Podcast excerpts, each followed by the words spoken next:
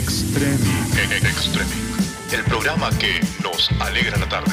Lucho Potel, Julio Seguí. Extremi. Segunda temporada.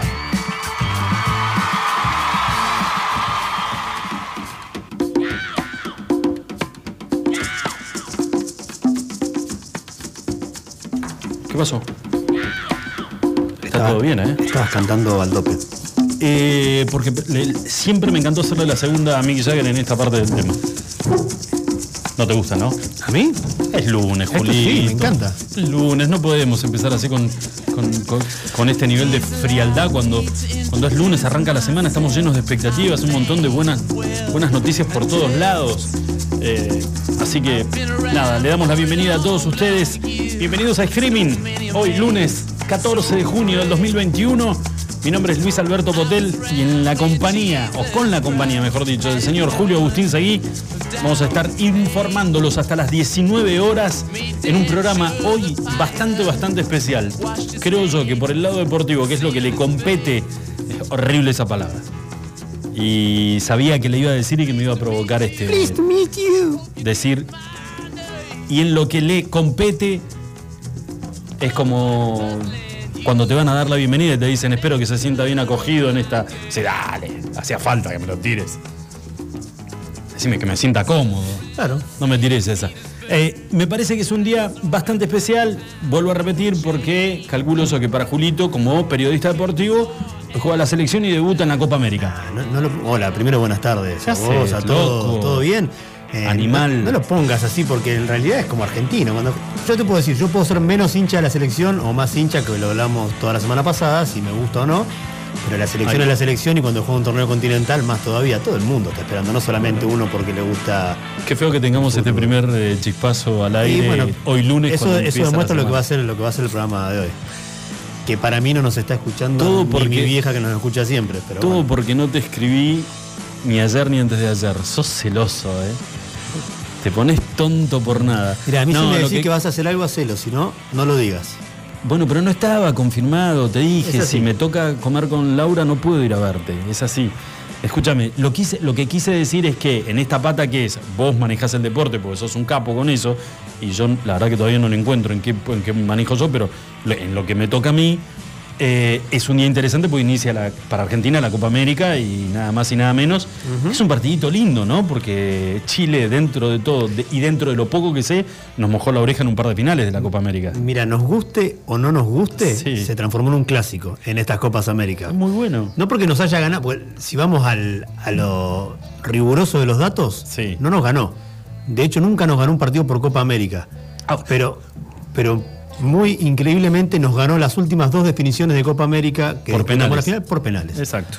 No la última porque la última la ganó Brasil en Brasil 2019, pero recordemos 2015 y 2016 se jugó una en Chile, otra en Estados Unidos, era el centenario, y las dos veces empatamos, fuimos a penales y ganó Chile. Entonces, desde ese entonces, en realidad esta rivalidad viene desde, lo- desde el Mundial Juvenil 2009 creo que fue, que Sí. estaba Messi, Kun Agüero, Mundial Sub-20, que se jugó una semifinal del mundo donde Argentina le gana a Chile esa semifinal, y desde ahí que viene esta rivalidad, pues esa misma camada de jugadores. Menos mal que es el primer partido, que arranca recién ahora la, la fase de grupos, tranquilos, pero yo he escuchado muchos debates este fin de semana, sobre todo cuando se empieza a hablar sin habiendo partidos todavía, entonces empiezan a hablar y hablan y tienen horas y horas para debatir sin nada que mostrar. Opinólogos. Opinólogos. Y la gran mayoría, o más de la mitad, por no decir la gran mayoría, coinciden en que no quieren en jugar una final con Chile. Prefieren jugar una final con Brasil antes que con Chile. Increíblemente. Hemos cogido miedo. Algo sí, weón. Bueno, escúchame, antes de que eh, sigamos con. Tengo algunas, algunas preguntitas. Por ejemplo, ¿qué pasó con la selección de Venezuela? Eh, que a último momento se le desató una ola de COVID en, en- en sus filas. Eh, también a ver cómo llegan Argentina y Chile, los dos, para el partido de ahora de las seis. Déjame decir algo, algo impo- algo importante Sí. que me parece que va a pasar minutos antes de que Argentina debute en esta Copa América, la Conmebol, al hacerse el primer torneo continental, Sí. eh, post muerte de Diego Armando Maradona, le va a hacer un homenaje antes del partido de Argentina, hoy en Río de Janeiro, en el Estadio Olímpico de Río de Janeiro, Así que minutitos antes de que arranque el partido va a haber un homenaje en la memoria de Diego Armando Maradona. Mira qué bueno.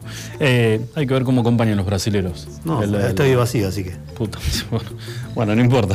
no te preocupes, hay que ver, hay que ver la tele como lo enfoca en todo caso. ¿Eh? Esperemos que no sea televisión brasilera nada más. Homenaje de mierda.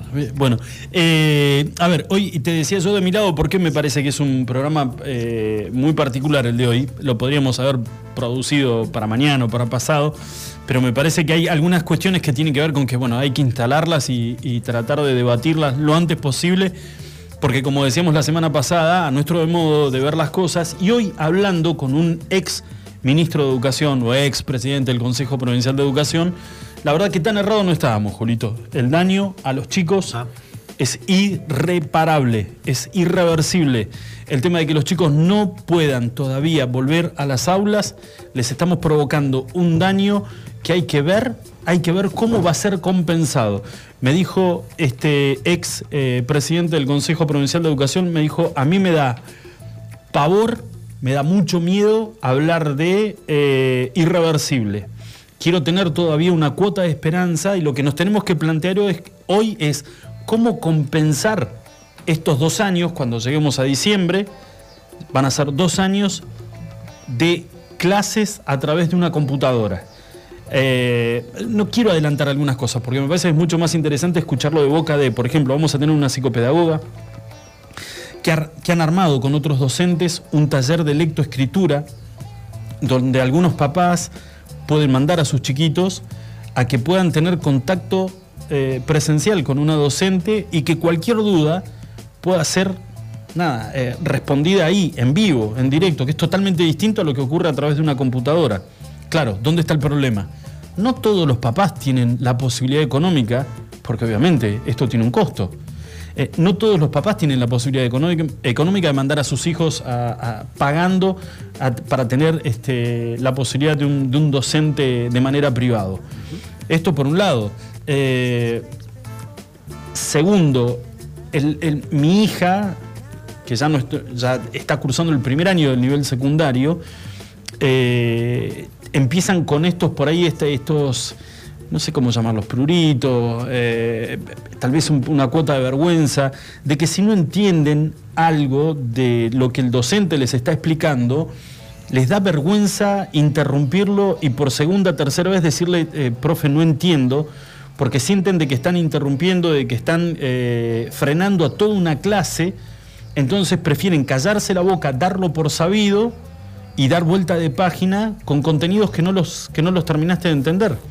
Lo cual es un eh, gravísimo, gravísimo error por parte de, en este caso de Lu. Yo le digo, hija, tenés que, por más que sean cuatro o cinco veces, en algunas situaciones y en algunas materias, donde no, no, no va a ser solamente después agarrar un libro y volver a releer, eh, como por ejemplo en ciencias sociales, en, en geografía, eh, cuando te están hablando en materias que son puntuales, como por ejemplo matemática, química, física, vos necesitas que el docente te lo explique hasta que en algún momento le puedas enganchar el concepto.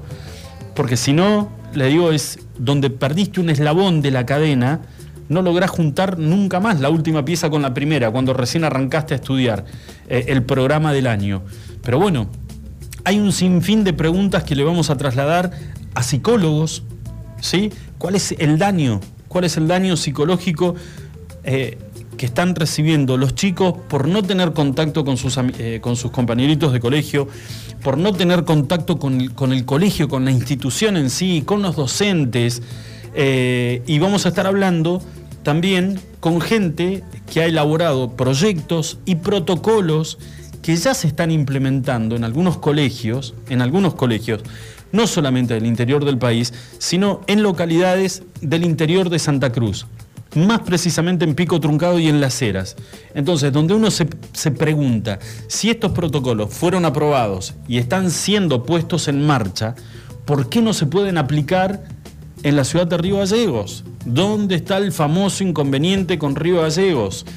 Y estamos hablando de las famosas escuelitas, el proyecto de Escuelitas del Viento, ¿eh? que es un, digamos, un proyecto educativo armado por el gremio que lidera Claudio Vidal, pero que se ha nutrido de profesionales de muy buen renombre, con muchísimos diplomas colgados en la pared y que han elaborado este proyecto y lo han puesto en marcha. Entonces lo queremos conocer y queremos que nos digan cuál puede ser la dificultad de tal vez lo pudiste aplicar en Truncado y en Las Heras, que son localidades más chicas, pero cuáles pueden ser las dificultades de por qué no poder eh, o por qué no se aplica este mismo sistema para Río Gallegos, por qué nuestros chicos no pueden volver a las aulas. Eso es lo que nos vamos a estar preguntando toda la semana. Y algo que le mostraba recién a Julito, que me llamó poderosamente la atención, porque es, una, eh, es un tramo de una publicación, en realidad es una captura de pantalla de una publicación en un programa que estaba siendo emitido a través de TN,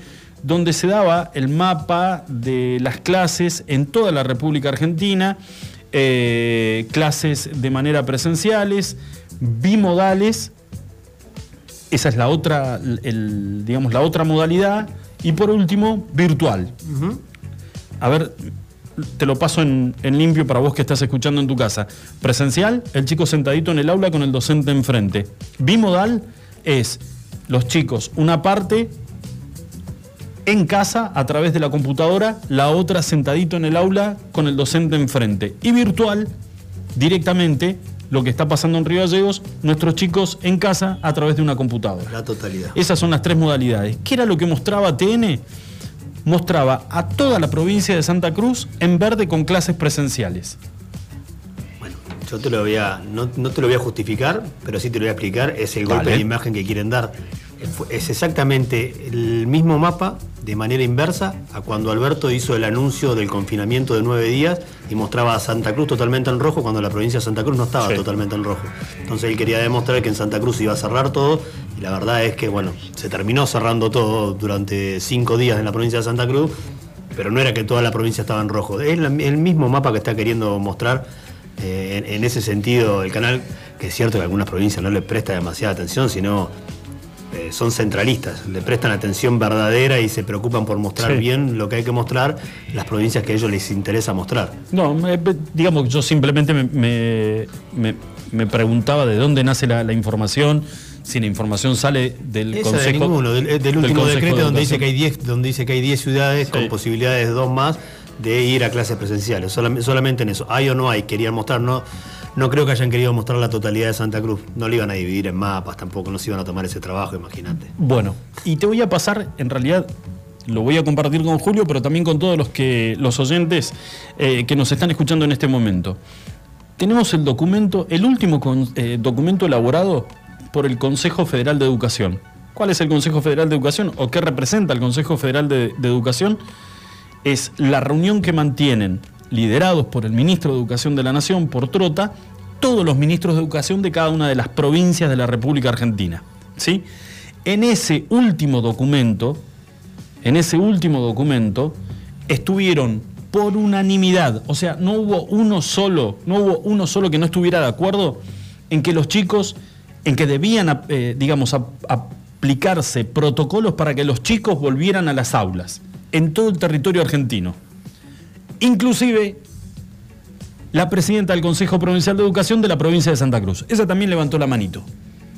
Entonces, lo que uno se pregunta es, ¿por qué no hay información certera? ¿Por qué no, no hay una conferencia de prensa? ¿Por qué no se vuelca esa información a los distintos medios de comunicación para que nosotros le podamos, a todos los papás, le podamos comunicar y decirles, miren, quédense tranquilos porque se está trabajando en este protocolo?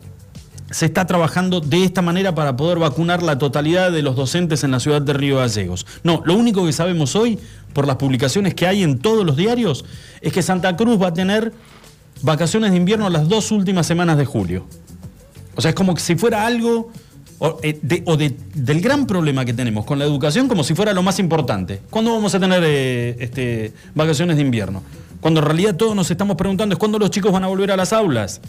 No nos importan ya bastante vacaciones, entre comillas, pues, eh, han tenido. Y lo que quiero remarcar, y, seguramente se lo vamos a preguntar a cada uno de los, de, los profesionales que entrevistemos hoy, es eh,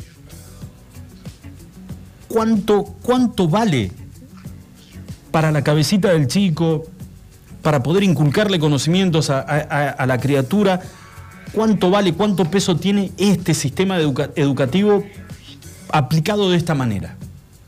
de 0 a 10, comparándolo con el, con el clásico, con el docente frente al aula, con el, el chico sentado en el aula con todos sus compañeros. Comparámelo. A mí ya me lo dijeron. Allá hay un estudio de eso, porque Ah, me parece, Viste, es como. no sé si pronto, pero bueno. Y, y querés que te diga una cosa, Julito, es un cachetazo, ¿eh? Que decís, no, bueno, a ver, si yo realmente quiero que mi hijo, o sea, sea superior, que, que- me- me- me supere a mí ampliamente, necesito que mi hijo estudie. Y por acá no va, no, no es por acá. Entonces, lo que se está eh, empezando a gestar es grupos de padres, grupos de padres que contratan a un docente para que le pueda dar clases particulares a los chicos. Y eso también lo ve el Estado. O sea, es guita que tiene que salir de los bolsillos de papá, de mamá, un, gasto extra, como si la situación económica en este país fuera genial y nos pudiéramos dar ese tipo de, licencias, pero el Estado mira que está ocurriendo esto y, y es como que, bueno, eh, de alguna manera están apareciendo tranquilos. Tranquilos, pues están apareciendo soluciones. Mirá, los padres se están, se están movilizando, pero no en la calle con pancartas o pidiéndole a la presidenta del Consejo de Educación que de una vez por todas liberen protocolos o apliquen protocolos para que los chicos vuelvan a, a clases. Sí. Mañana hay una marcha. Bueno, yo no, a ver, eh, sin ser ni, ni agitador ni nada por el estilo, pero me parece que es hora de Eh, que. no, no es la primera, hubo un par, Mm. no tuvieron tanto revuelo, no, no hicieron tanto ruido, pero ahí para mañana 5 de la tarde hay una marcha de padres autoconvocados en la puerta de Casa de Gobierno. Me- mirá, eh, yo- ¿tenés el horario? 5 de la tarde. Perdón, no, eh, lo- estaba pensando Sí, en sí. otra cosa cuando me lo dijiste. Bueno, 5 de la tarde. ¿no? ¿Sabés que me encantaría poder ir?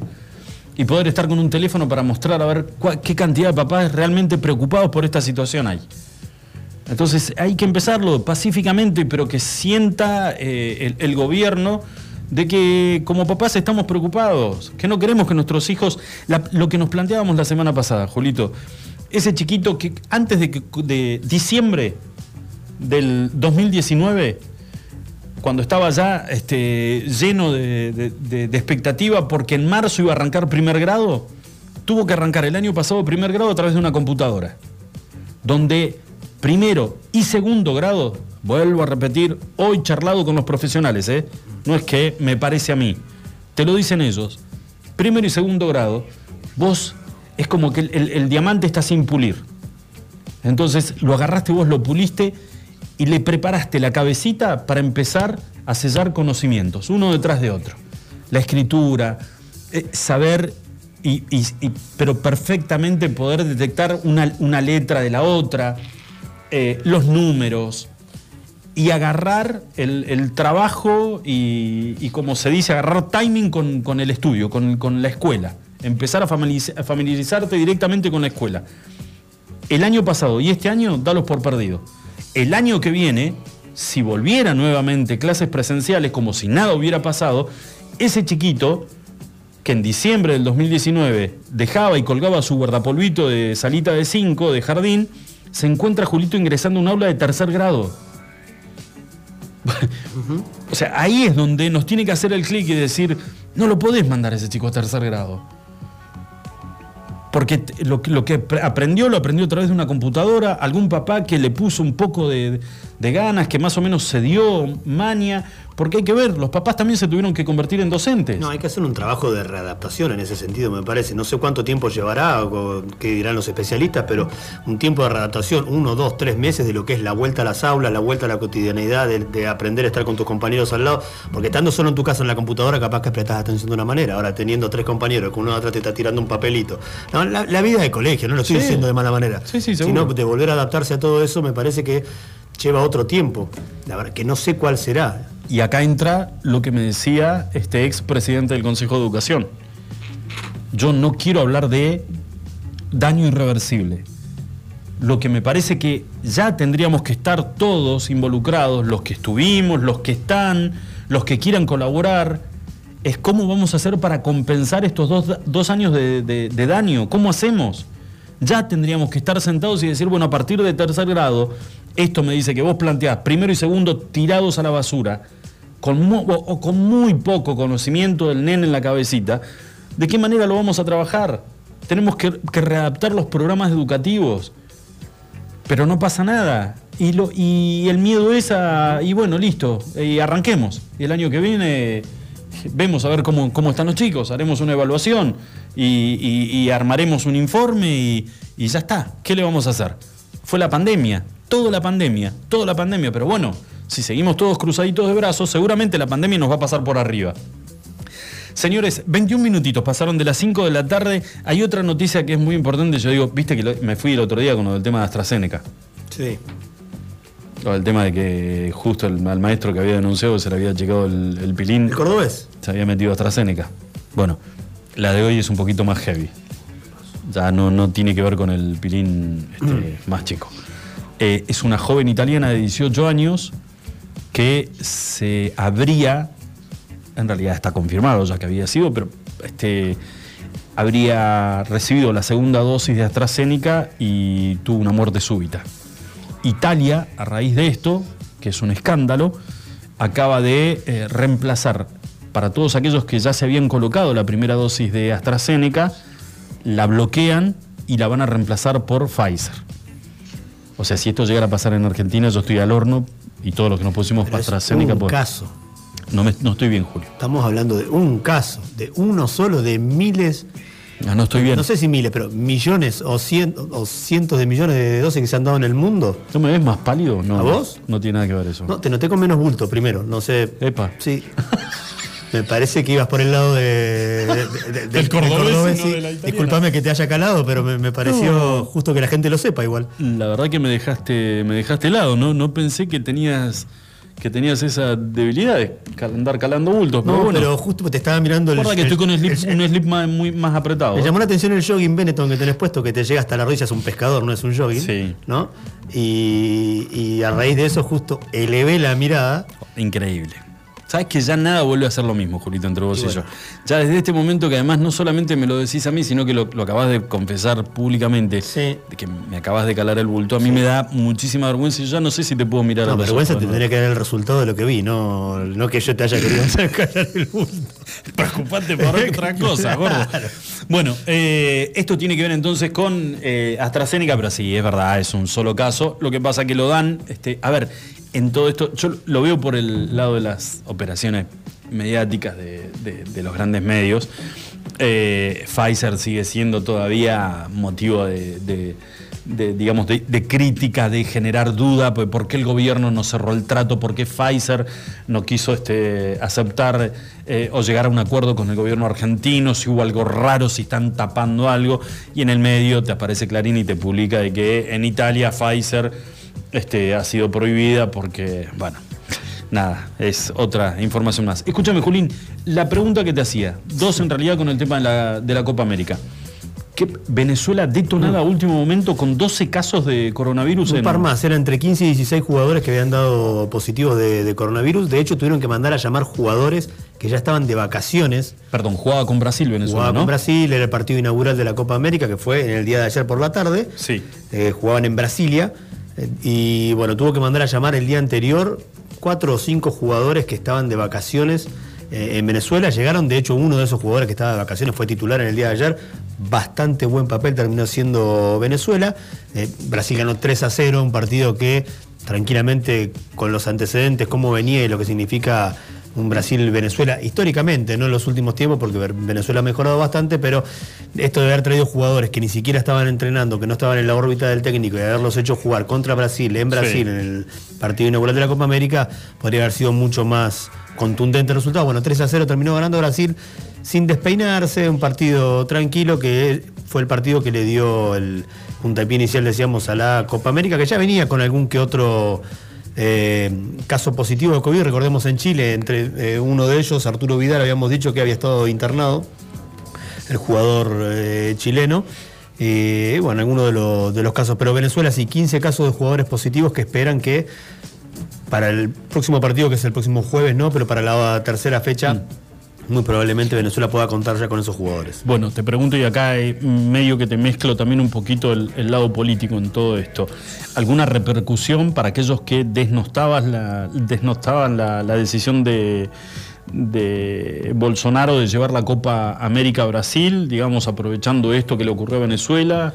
¿Hubo alguna repercusión política? No, repercusiones a, a raíz de esto no, no, no lo hicieron saber, por lo menos. Sí, Bolsonaro apareció y con, hablando de manera irónica, como diciendo otros torneos se pueden jugar y la Copa nuestra no, y mostrando la pantalla, viendo el partido de Brasil el día de ayer, como diciendo si la Eurocopa se puede jugar, si se está Sí. jugando la, Conca eh, la mm, Copa de Oro, que es la que juegan en Norteamérica, México, Costa Rica, Estados Unidos, Canadá, etcétera. Dijo, si todos ellos pueden jugar, ¿por qué nosotros no? Lo dijo de manera irónica y con otras palabras y señalando una pantalla de televisión. Él es el único que salió a hablar de- del tema. Por ahora no hubo mayores problemas, no hubo manifestaciones, no hubo... eh, Todo muy tranquilo. por ahora viene todo bastante tranquilo. Eh, digamos que los, canales argentinos son los más los, eh, los que más muestran de allá, por lo menos hacia nuestro país. Entonces nosotros, si llegara a pasar algo raro, te lo estarían contando enseguida. Si hay manifestaciones, si hay marchas, si hay algún tipo de, de incidente, lo hubieran dicho y por ahora viene todo muy, pero muy tranquilo. Ayer jugó Brasil, no pasó nada. Hoy hasta ahora Argentina ya está haciendo la entrada en calor en- ahí en Río de Janeiro, están adentro del campo de juego, pudieron llegar normalmente desde el hotel hasta el estadio, así que por ahora no hay, no, no hay mayores novedades. Bueno, hay una, la verdad que es una buena información, este, si bien es como que se mantienen un poco lo- los cantidad de fallecidos eh, a raíz de, de COVID en las últimas 24 horas son este, los de ayer. En realidad, las últimas 24 horas, 687 los fallecidos, pero baja notablemente la cantidad de los contagiados, 21.292. También tiene que ver, como lo decimos todos los lunes, eh, los fines de semana son este, días de menor cantidad de testeos. Bueno, ayer hubo mucho menos, ayer hubo 13.000 si no me equivoco. Claro, sí. Eh, nos encantaría, sinceramente, que el número este fuera bajando paulatinamente. a- El mejor número es el de Santa Cruz hoy, no sé si lo, si lo viste. Eh, ¿Cuál era? 25 positivos y 300 y algo de negativos. Habían testeado muy poco a los que vienen testeando. ¿Cuántos testeos? No, no, eso, te dicen Ah. son 350 testeos en total hicieron en el día de ayer. Claro, no salió Uno nada. mira, uno mira contento que son 25 positivos, por supuesto. Sí, pero tenés que mirar la cantidad de testeados. Exactamente. En Río Gallegos 7 positivos, 6 negativos. Che, Julito, escúchame, ¿qué eh, ¿tenés alguna eh, idea formada en tu, en tu cabeza como hombre de medios eh, con respecto al tema de, me parece a mí, o cada vez hay mayor cantidad durante los fines de semana de fiestas clandestinas detec- detectadas? Pero además es como que la policía va al lugar, actúa y se están comiendo este, agresiones de todo tipo. No sé si hay más. Me da la sensación que por ahí la gente ahora las está denunciando más. Porque llegan, no llega solo la policía, llegan los medios de comunicación también. El Sí. otro día era gente de la opinión austral que las estaba transmitiendo en vivo desde la puerta. No sé si es porque era vecina de la mujer que estaba justo filmando en ese momento. Hasta que llegó la policía. Y llegó la policía y, y estaba, eh, estaba ella ahí afuera transmitiendo en vivo. Entonces, no, no sé si hay más cantidad. Para mí las fiestas clandestinas estuvieron siempre y van a seguir estando mientras haya este tipo de, de restricciones. Lo bueno es que la policía por lo menos esté haciendo lo posible o lo que esté a su alcance para ir y tratar de, de desactivarlas. Como decís vos, a veces con mejor suerte que otras porque como estábamos leyendo estos días, eh, se están poniendo picantes, ¿no? Lo- Los, Claro. vecinos con agresiones directamente para... Sí, cuando sabes que te guste o no te guste, no podés realizar este tipo de fiestas y si llega la policía te la tenés que bancar. Sí, sí. ¿no? Encima salir y, digamos. Bueno, lo que sí escuché también era que eh, estaban pidiendo que no solamente se labren actas de infracción o se identifique, sino que este, los organizadores terminen detenidos y después se les aplique una multa en, en- en dinero en efectivo, que digamos, vuelvo a repetir, los organizadores, que es de alguna manera lo, eh, lo que corresponde también. Si no es un cuento de nunca acabar, digamos. Bueno, eh, esto fue la primera, eh, se cae la cuarentena y arrancó así y les, Sí. les- les cabió una multa, tuvieron que pagar una multa por haber sido receptores de esa, De- de organizadores de esa fiesta. Bueno, Julín, Ah, no querés hablar ahí. del- no, pero si fue, escúchame, nos hizo, nos terminó haciendo famosos de. De Fue, además, ese, ese, el año pasado fue como una seguidilla de, de hechos bochornosos. metimos. Pero que metimos a Santa Cruz ahí arriba, el maestro Con del el hotel. de, de no, los, no, de- no, de los dedos con talco. No, y que además, este, otra cosa. Salió como cinco veces igual en los diarios. No, no, tenía muy buen manejo de medios, ¿eh? Se la mandaba una, una peor que la Lo anterior. encontraban enseguida. Raro, pero enseguida era noticia. El Petroca. Bueno, escúchame, 30, 31 minutitos pasadas las 5 de la tarde. Eh, vamos a hacer una pequeña pausa y cuando volvemos ya nos metemos de lleno con el tema de eh, esto que nos preocupa muchísimo a todos los santacruceños, especialmente a la, gente de Río Gallegos, porque digo especialmente porque eh, todavía no hemos logrado o, no tenemos conocimiento de que en algún colegio hayan aplicado un protocolo para que los chicos empiecen a regresar paulatinamente a las aulas. Vamos a estar hablando con una psicopedagoga, ella es Ruth Mamaní, que nos va a estar contando de qué manera llegan los chiquitos a su taller de lectoescritura cómo los evalúan y de acuerdo a su óptica como profesional, cuál es el daño que le estamos provocando. Y digo, le estamos provocando porque la pasividad también nos hace un poquito cómplices de esto que tendría que ya estar resuelto hace muchísimo tiempo. Después de la pausa, hablamos con Ruth Mamani. Escuchanos online iguanradio.com.ar Autofarma, Centro de Bienestar. Te esperamos en nuestra red de farmacias. Un centro de productos de salud, perfumería y belleza, con un autoservicio asistido. En Autofarma encontrarás las marcas más prestigiosas y los mejores laboratorios. Búscanos en Facebook www. ¿Hay forma de regalar belleza, naturaleza y buena energía? Obviamente, Alondra es vida y decoración para el hogar bonsai, orquídeas, cactus, suculentas, variedad, luz y color en cada rincón. Encontranos en Facebook. Alondra Give and Give Me. Marcelino Álvarez 144. Buffalo Burgers. La hamburguesa evolucionó y está en la Patagonia. Descubrinos en Carrefour. Más carne, más cheddar, más panceta. El medallón más grande. Una variedad increíble de novillo de 180 gramos, cordero 150 gramos y pollo crujiente. Haz tu pedido desde tu celular en nuestra tienda online www.buffaloburgers.com.ar Buffalo Carrefour. Atendemos por WhatsApp 2966 479649. Buffalo Burgers, auténtica hamburguesa de la Patagonia.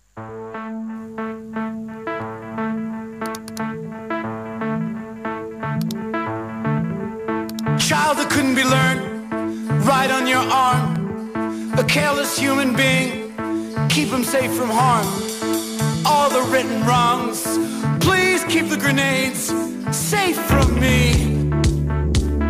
All in my veins, seem insane.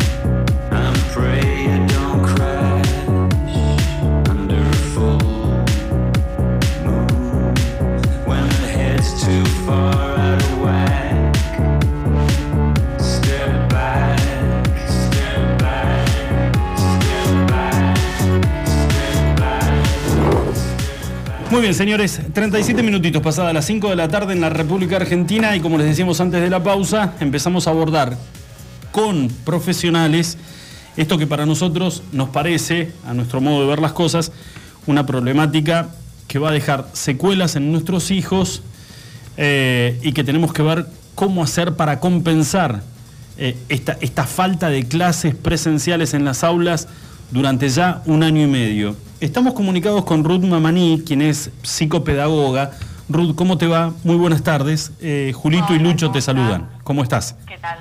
Buenas tardes a todos, igual los que están escuchando en este momento, ¿no? Bueno, gracias por, por darnos estos minutitos de tu tiempo. Y Ruth, eh, en, en realidad y básicamente el planteo es, es el siguiente. Después em- empezamos a, si querés, a, a desgranar eh, punto por punto las aristas de esto que para nosotros es una complicación muy grande que tiene que ver con el daño que se les está provocando a nuestros hijos con el hecho de que no puedan volver a clases presenciales. Vos, como psicopedagoga, tenés la posibilidad, a través del contacto con los chiquitos en tu taller de lectoescritura, de poder evaluar eh, esto, cómo los ves a los niños eh, y cuál es el impacto que han recibido en este año y medio de estar encerraditos en sus casas y siendo educados, entre comillas, a través de una computadora. Sí. En el mejor de los casos, diría yo, ¿eh? que están conectados, porque la verdad que hay un gran margen de niños que no accede a eso, y ahora vamos a hablar un poquito de eso. Primero te contesto lo que me preguntaste, y la verdad que en el tallercito eh, que estamos haciendo actualmente con la psicopedagoga Paula Massa, y este, en contacto también y con ayuda de la pediatra Carolina Mamani, eh, estamos bueno tratando de detectar niños que tienen dificultades en estos primeros aprendizajes porque sabemos que son los más afectados al no tener clases presenciales, ¿sí? Entonces, porque es difícil enseñar realmente eh, buenas bases para la alfabetización, como hacer el reconocimiento de las letras, el análisis de los sonidos, del lenguaje, eh, a través de una pantalla de manera grupal, ¿no? Y comentamos que eh, tienen, quizás a veces los chicos, eh, no todos, como vuelvo a aclarar, Sí. algunos privilegiados, tienen por ahí 15 minutos o media horita, 20 minutitos de conexión con el docente. Acá hablo de sala de 5 y de primer grado por ahí un poco más, ¿sí? Y cada 15 días. Eh, y digo el mejor de los casos porque ahora te voy a explicar un poquito lo que hablé con una, una docente. Bueno, en, en el tallercito, no me quiero mezclar las ideas, en el tallercito lo que vemos que los chicos pueden aprender, la verdad que sí, vienen casi en cero en todos estos predictores que te conté recién y realmente a partir de esas eh, sesiones de intervención, que es una intervención directa y específica en los predictores, o sea, las, las habilidades y destrezas básicas para acceder a la alfabetización, eh, los chicos logran responder sí a la estimulación. Así que eso es lo positivo. Eh, lo bueno, pero lo, lo feo, digamos, es que no vamos a acceder a todos los niños de la provincia, ¿no? No vamos a poder trabajar con todos los niños. Eh, y eso es lo triste, ¿no? Seguro. Eh, nosotros planteábamos lo siguiente, Ruth, y, vos andame corrigiendo en el relato si en algo estamos cerrados. Pero, por ejemplo, eh, diciembre del 2019, los chiquitos que dejaban su guardapolvito de jardín colgado en el, en el roperito, porque ya al año siguiente comenzaban primer grado, se encontraron con que el año pasado tuvieron que estar todo el año conectados a través de una computadora y este año exactamente lo mismo. Y con la mejor, con, poniéndole muchísima esperanza y, buena onda, si el año que viene la situación se pudiera revertir y los chicos volvieran a clases presenciales, ese chiquito que en el 2019, fines del 2019, colgó el guardapolvo del jardín, se va a encontrar sentado en un aula de tercer grado. Y la pregunta como papás era, ¿con qué, con qué nivel eh, de aprendizaje ese chiquito dejó el, guardapolvo del jardín para despertarse de esta pesadilla y estar sentadito en un aula de tercer grado? La verdad que, que va a haber un atraso, eh, va a haber muchos niños que van a estar con un atraso en, la- en los aprendizajes y vamos a tener que delinear, o sea, alguna, estimo que la política educativa va a delinear alguna acción para poder ayudar primero, mira, dos cosas, que los chicos que se quedaron sin acceso al sistema educativo, porque hay un gran margen de niños que no se conectan, ¿sí? Para poder atraerlos nuevamente al, al sistema, Sí. y luego, una vez que en los que sí pudieron conectarse, como te decía recién, que fueron algunos privilegiados, esos niños deberán ser eh, también, este, contar con algún apoyo extra, ¿sí? escolar, o sea, aparte de, de ir a la jornada normal, típica, asistir por ahí en contraturno a algún apoyo tal vez también nombrar algún este niño que esté más avanzado como tutor, en los casos de, de chicos más grandes me refiero, pero para poder trabajar, digamos, eh, y tratar de nivelar, obviamente que va a ser súper difícil, ¿sí? Es súper complejo, no va a ser fácil. Y seleccionar también contenidos a full los docentes, porque la verdad, este, lo que se nota ahora, por, yo accedo también por esto de los MIT por los chicos, por los pacientes míos y por mis hijos también, a veces siento que los saturan a los chicos con mucho contenido, Sí. mucho trabajo práctico y como al, al haber poca exposición del docente, ¿no? O poca explicación, la verdad que los chicos terminan como que, bueno, el padre tiene que enseñar y muchos papás, que es lo que me dicen a mí, no estoy preparado para enseñar, no sé cómo enseñar, no Claro. lo sé. Y la verdad que como que hay una desconexión ahí, ¿no? Entre, bueno, también me pongo en el lugar de los docentes que debe ser súper complicado enseñar a través de, eh, de un Zoom. Eh, también, ¿no? O sea, todos estamos padeciendo de algún modo esta situación. ¿sí? Ahora, Eh, Ruth, ¿y el grado? estresados, de, verdad- de verdad. Y el grado, eh, el grado de frustración en los chicos también debe ser importante, no sabes, ¿no? No sabes los niños. A veces eh, yo de mis pacientes te hablo, ¿no? Llego niño y vamos bien en el tratamiento y de pronto lo veo que viene un día triste, entonces hablo con él y bueno, no, porque no puedo invitar a mis amigos o porque ya estoy, eh, esto de, lo, de las clases ya estoy cansado de lo online, ¿viste? Eso, entonces hablamos. Yo, este chico tiene la posibilidad de hablar por ahí, ¿no? Porque yo lo veo presencial. Pero imagínate otros niños que no tienen esa posibilidad. La verdad que, que bueno, o- como hay chiquitos que van a particular, hay chiquitos que los papás es como que tienen otras estrategias, ¿no? O los mandan a deporte, los, los pudieron integrar en algún lado. Pero hay niños que, como te digo, siempre la población más vulnerable es la que termina por ahí en una situación más de, eh, de más riesgo, ¿no? Sí. todo lo que es emocional, social. Vos sabés, Ruth, que yo te, te escuché que en, en- en este, en estos minutitos de charla que, que llevamos con vos, te escuché tres veces eh, hacer hincapié en algo que a mí me parece que es sumamente importante y no veo, no veo eh, que haya espacios dedicados en los medios a este tema en particular, mucho menos al gobierno. Eh, no todos los chicos tienen la posibilidad de conectividad para recibir eh, el, la instrucción del docente. Claro. Esto es, es, es muy grave. ¿Cómo, cómo catalogas vos, de acuerdo a, lo- a, digamos, a, a tu información, eh, cantidad de chicos? Lo que yo, mira, lo que yo hice cuando vos me, me, me convocaste, Sí. eh, la verdad que entrevisté a una docente que tiene alumnos, eh, que ya tiene trabajando en colegios, uno céntrico y uno en la periferia, y me decía que tanto ella como los alumnos a los que entrevisté que tengo yo, pacientes no grandes y chiquitos, eh, ¿no? sexto, para él y hasta quinto año, eh, y, y después los papás, y lo que detecté como problemáticas es el acceso a la tecnología, ¿sí? O sea que no todos tienen un dispositivo, y en el caso de tener un dispositivo, ¿qué pasa?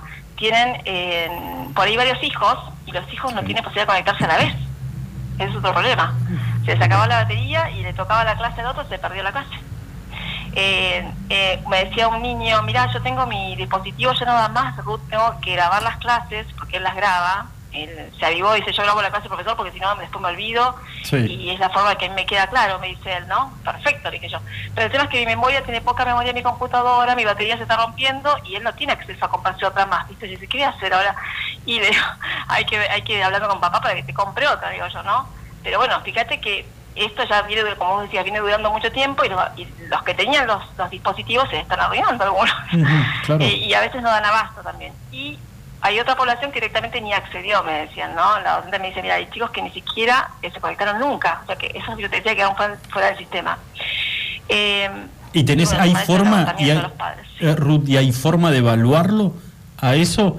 ¿O solamente lo vamos a poder, digamos, palpar eh, de manera concreta una vez que los chicos vuelvan realmente a las aulas y poder hacer un, nada, una evaluación eh, grupal o individual y decir, bueno, eh, eh, en- acá nos encontramos, el problema Sí, o las consecuencias fueron estas?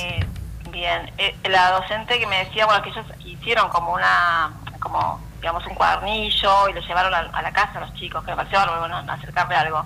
Después, este, pero bueno, la verdad que tampoco pueden medir si los chicos están haciendo esa actividad o no, es como que se perdió esa, no, no hay comunicación. Y la verdad que la comunicación, como yo veía acá en, en el tema de la, me puse a ver algo con qué pasó en Uruguay, por ejemplo, y pasaron por exactamente los mismos problemas que nosotros, que vemos acá en, en nuestra local- localidad. Este, hay un artículo que salió publicado en una revista de opinión eh, y hablaba ahí te digo el nombre de la revista, que era eh, Educación para la Justicia Social, ¿no? Ellos lanzan así artículos y en uno de esos hablaba de las mismas problemáticas. Y teniendo aún eh, Uruguay, eh, ya estaban los, los maestros conectados por una, estaban usando una plataforma que se llamaba CREA, Sí. sin embargo, de la población que tiene que era un 100%, calcularon que 40% nada más se conectaba al principio, o sea que después habrán ido mejorando, pero como que también había mucha gente que no se conectaba, ¿viste? Eh, muchos alumnos que quedaban fuera del sistema. Y lo que añadían era que los chicos que, que era la mayor población, digamos, vulnerable, ¿no? Socioeconómicamente hablando, ¿no? Claro. Y eran papás que no podían acompañar a sus hijos en la virtualidad, todo lo que implica. Vos imaginate que nosotros vemos que niños eh, que porque me ha pasado con- también con los pacientes en un principio, que no tienen espacio los papás, los, los sientan entonces en su- habitación, porque es el único lugar donde pueden estar sentaditos, están todos apretujaditos, eh, no tienen no tienen una mesa, y, ¿y cómo haces? El docente, ¿cómo te queda si el chico lo está escuchando bien, si no lo escucha, si lo mira por una pantalla, digamos, eh, grande, si lo mira por una pantalla del celular? O sea, es re difícil medir todo eso. Ujú. Eh, en el caso de los buenos que se hayan conectado, ¿no? Lo que tendrán un dispositivo. Pero la verdad que lo que se veía, eh, bueno, hablando, volviendo todo Uruguay, enfrentaba la misma problemática y decían también que las clases presenciales obviamente jamás van a ser suplidas por las virtuales. Eh, o sea, porque el chico va a perderse así, sobre todo los chicos con problemas de aprendizaje que ya existían. Claro, Digamos, es eso. Aquel que tiene problema de prestar atención, de poder este, concentrarse. Imagínate. No, no, No. mucho, mucho más volátil. Súper complejo, no, Ruth. no se puede controlar. Vos sabés que hoy teníamos la posibilidad de, de hablar con un ex presidente del Consejo Provincial de Educación y él me decía, yo, eh, Lucho, la verdad que me rehuso a utilizar la palabra de irreversible con respecto a evaluar el, el daño que se le está provocando al niño. Me dice, yo quiero pensar de que eh, lo, lo tenemos que compensar, de que en realidad nos tendríamos que ya, y por eso te, te lo paso ahora a vos porque vos recién lo mencionaste, nos tenemos que ya sentar eh, quienes están a cargo de, de la educación en nuestra provincia, quienes estuvimos en algún momento en ese lugar, docentes, psicopedagogos, psicólogos, Sí, sí. para ver cómo compensamos estos dos años para que los chicos no lo pierdan. ¿Vos crees que, que puede ser posible, Ruth? Yo creo que perder aprendizaje ya algunos van a perder. Eso no sé eh, si se va. Podemos ir reparando algo, como te decía, podemos ir Sí. haciendo algo, no por ellos.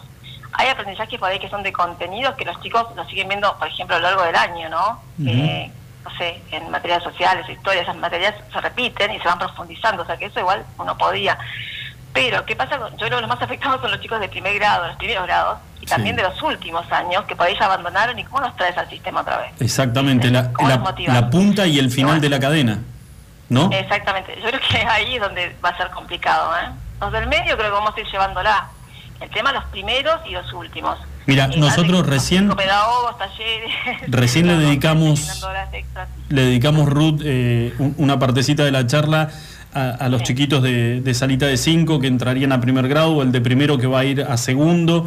Eh, y vos sabés que también, eh, y esto eh, habiendo escuchado a un, a un sociólogo en un programa, en un canal de, de aire nacional, donde decía que, por ejemplo, lo mismo, pero para el chico que tenía que abordar el año pasado cuarto año y este año, 2021, quinto año, para el año que viene encarar una carrera universitaria. Y que eh, si ese chico, habiendo mal terminado su ciclo educativo para poder encarar una carrera universitaria, a la hora de presentarse a poder cursar un CBC, lo más probable es que saliera mal y el grado de frustración de ese chico lo haga regresar a su pueblo, a su ciudad natal, eh, con ganas de buscar algún trabajo o alguna changa en la municipalidad o en el estado Exacto. provincial, abandonando todo, todo sueño de convertirse en un profesional de lo que él quería ser. Sí, sí, sí. Eh, hay, hay chiquitos, bueno, y no sé, habrá que atenderlos después porque hay, en los adolescentes se juegan un montón de cosas, ¿no? Un montón de problemáticas que ya veníamos teniendo antes de esta pandemia Sí. eh, y que se exacerban con el aislamiento. Y la verdad que preocupan, ¿no?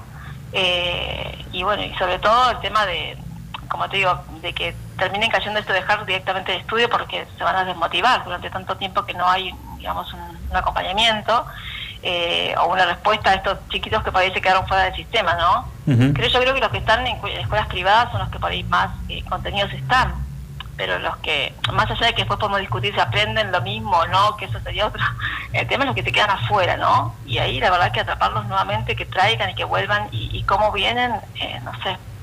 no, no va a ser tan fácil, yo creo. Seguro que sí. Ruth, te queremos agradecer enormemente por estos minutos de tu tiempo, porque sabemos que, eh, que, estás con mucho trabajo, pero nos parecía sumamente interesante tu, tu opinión y desde ya este, comprometerte para cuando vos creas que eh, necesitamos en, en un espacio, en un medio radial como este, poder difundir algo que sea de interés para todos los papás. Los micrófonos están abiertos y sabemos que también contamos ante alguna duda de parte nuestra, contamos con tu, con tu opinión para, para también llevarle un poquito de tranquilidad a los papás y tratar de orientarlos un poco en este gran problema que es los chicos fuera de las aulas. Sí. Yo creo que igual, eh, antes de, que terminemos, mm, aquí quiero hacer hincapié en lo importante que es, y si algún docente está escuchando, eh, fortalecer los lazos, ¿no? Que realmente eso es lo que nos va a sostener, digo, eh, familia y escuela, porque y pensar que los, los papás hoy en están cumpliendo dos funciones, la de cuidar y la de educar, se le suma educar, que no, es nada sencillo, como te decía recién, eh, y, y que se acompañen. Lo mismo para los directivos que puedan acompañar a sus docentes. ¿sí? O sea que eso tenemos que acompañarnos entre todos y en este momento y creo que eso va a ser la, la diferencia, ¿no? Que haya un monitoreo continuo de a ver que esto que te decía, a ver si los niños todavía si están bien, si en la casa se están manejando bien, eh, actualmente cuentan con los mismos dispositivos o no, porque una cosa es al principio de la pandemia y ahora quizás, bueno, como te digo, se hizo niños, no tienen computadora, no tienen esto, saber qué está pasando en la casa, porque por ahí no es que no se quiere conectar, es que no tiene desde dónde o no Claro. tiene espacio. ¿Viste? Y también esto de que los docentes a veces noto que, que hacen dictado en, lo- en una clase o no o quieren que el chico copie por lo que se hacía en el colegio, eso evitarlo, realmente no ayuda que, copien desde un chat o desde un PowerPoint tampoco, porque la idea es que aproveche el docente de el momento de clase que es cortito para hacer un intercambio, escucharlo, eh, poder debatir sobre alguna cuestión que quedó ahí media, que observó los trabajos que le mandaron los chicos y no está claro, eh, ¿no? No tanto para empezar a enseñar algo en un, digamos, eh, nuevo por ahí, sino algo que ya trabajó con antelación y envió antes a los papás para que trabajara en la casa. Y otra cosa que funciona también es que se filmen los maestros dando clase. La verdad que eso también ayudaría muchísimo porque los papás pueden mirar cómo enseñó el maestro no sé, un determinado tema con el niño y luego trabajarlo y ayudarlo, saber cómo ayudarlo, porque si no es como que los papás no saben cómo enseñar, ¿no? Eh, hacer algo como más, más explícito. Y los grandes, bueno, como te digo, les viene bárbaro también la clase filmada por el docente, más allá de que los docentes envían link de YouTube para el alumno y todo esto demás, que les viene bárbaro, pero no es lo mismo ver a su maestro dando la clase. Yo eso es lo que rescaté de los que yo entrevisté de los, de los alumnos, cómo les favorecía ver a su maestro dando clase, aunque sea filmado, digamos, en diferido. Seguro que sí. Eh, y lo importante me parece, Ruth, es instalar el tema y hablarlo y debatirlo y ver, porque acá el tema es este, cómo salimos y cómo ayudamos a nuestros hijos, los cuales ya, ya se vieron perjudicados en este, eh, en este año y medio. Te agradecemos. Los tallercitos, sí, los tallercitos de acá, te quiero Sí. decir antes de ¿viste? yo te iba agregando, este, siguen funcionando, o sea que los que se quieren inscribir eh, nos pueden contactar por arroba clarenred Sí, en Instagram, así que eh, nosotros vamos a seguir manteniendo los abiertos, eh, en donde, como te digo, trabajamos esos predictores que son básicos y agregamos ahora el predictor de vocabulario porque sabemos que el chico que tiene buen vocabulario va a ser un buen comprendedor de texto, entonces también va a estar puesto en ese tallercito que estamos armando y rearmando que ya, que ya hicimos, porque da nueve encuentros, se va a durar 12 y este para los que vienen a posterior, ¿no? Para los niños que se van a inscribir. Igual, una vez que ellos nos contacten, les mandamos toda la información y demás. perfecto. Ruth, un millón de gracias y un beso enorme. Por, eh, muchas gracias por habernos Bueno. atendido. eh. A vos. Hasta Que estés bien, hasta luego. Chau, chau. Eh, bueno, así pasaba la charla con Ruth Mamani, es psicopedagoga. La verdad, no sé si minimicé el problema, pero al escuchar las aristas que tiene este problema, me parece que eh, no estamos hablando y no le estamos dedicando el tiempo que le tendremos que dedicar a este problema a todos los medios de comunicación y me parece que desde algunos sectores se está minimizando. Eh, escuchaste bien, hay muchísimos chicos que no tienen la posibilidad de tener un dispositivo por el cual conectarse a la hora de recibir la clase. Entonces, a ese chico lo estamos perdiendo. Ese chico está perdiendo el hábito de ya de por sí de estar en un aula frente a un docente con compañeritos de, de curso, lo pusimos en una casa donde no tiene lamentablemente porque la situación económica eh, eh, no es buena, entonces el único dispositivo, teléfono o, o computadora, si es que la hay, la utiliza mamá o papá y ese chiquito no puede recibir la clase virtual o son varios hermanitos y tal vez no todos van al mismo colegio, entonces si los horarios coinciden pueden participar de la clase virtual uno y el otro no, digamos, es un gran problema en el que estamos metidos. Y me parece que también hay algo que, que debemos instalar. Y es cómo hacemos para compensar este año y medio, barra 2, donde los chicos han perdido la posibilidad de ser educados normalmente en un aula con un docente enfrente. ¿Cómo vamos a hacer para que estos chicos compensen o para poder hacerlos compensar el daño recibido? Tienen que haber docentes involucrados, el Estado provincial, los gremios, psicopedagogos, pero dejar las diferencias y las, las bajezas políticas de lado. Porque acá lo importante son los chicos, la educación de los chicos. Entonces, si nos vamos a seguir tirando con la famosa grieta de una vereda a la otra, y no vamos a salir más. Y en realidad, ya no importa que nos, y discúlpenme el término, nos cagamos en el Estado, nos cagamos en las arcas, no, no, nos estamos cagando en el futuro, que son los chicos. Y eso es lo que como papá no debemos permitir.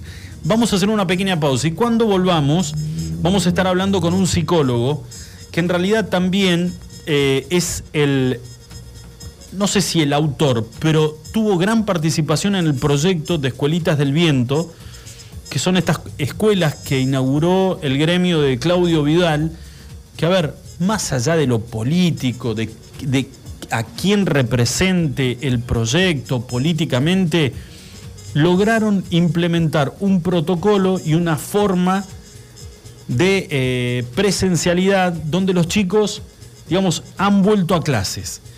Entonces, esto ocurre en Truncado y en Las Heras. Damián Zagdansky es psicólogo y docente de nivel superior, que después de la pausa vamos a estar hablando con él. Ya volvemos. Escúchanos online iguanradio.com.ar.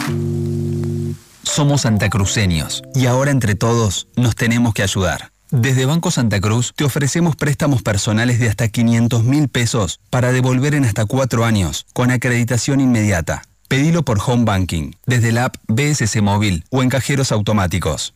Estamos acá para vos hoy más que nunca. Banco Santa Cruz. Sujeto a normativa te interna vigente y es que te calificación pidieron algo que empieza con C. Lleva un vino Cabernet, una Cunnington, carne de calidad, helado Fredo de chocolate, una barrita de cereal Habana. ¿Y una cebolla? ¿Era eso? Espero no equivocarme. Tenemos eso que necesitas y más. Te esperamos en Moyano 158. Seguinos en Facebook e Instagram. Recordá los recomendados del mes en www.minimarket.press. Minimarket, compras rápidas. ¿Qué hace vieja? Hola, soy Mario. El Tablón, un restaurante bien argento. Especialidades a la parrilla y los mejores platos. Poné la mesa y te llevamos la comida a tu casa. Abrimos todos los días. Hacé tu pedido por WhatsApp al 02966 15 63 7603. Sarmiento Tu 236. instinto de buen gusto, estilo y glamour te lleva a Madonna Santa. Ropa y accesorios de primeras marcas, moda y colecciones de temporada. Vestí según tu personalidad. Madonna Santa, Avenida Kirchner 865. Búscanos en Facebook e Instagram. Visítanos también en nuestra tienda online www.madonasanta.com.ar.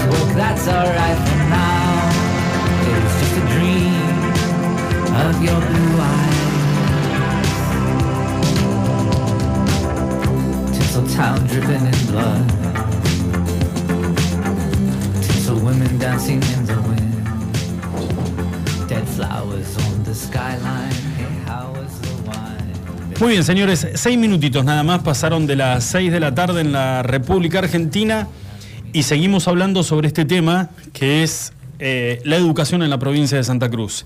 Y de alguna manera escuchar las voces de profesionales que nos pueden ayudar a evaluar, eh, primero que nada, cuál es el daño que, están recibiendo nuestros hijos en este año y medio de, no poder contar con, con clases presenciales ver cómo podemos hacer para remediar de alguna manera todos juntos como, como miembros de una, de una comunidad este, este daño que le estamos provocando a nuestros chicos y en algunos sectores conocer detalles de algunos protocolos que han sido presentados donde las clases podrían volver de manera presencial y esto implica a dos escuelas del proyecto, Escuelitas del Viento, una en Pico Truncado y otra en Las Heras.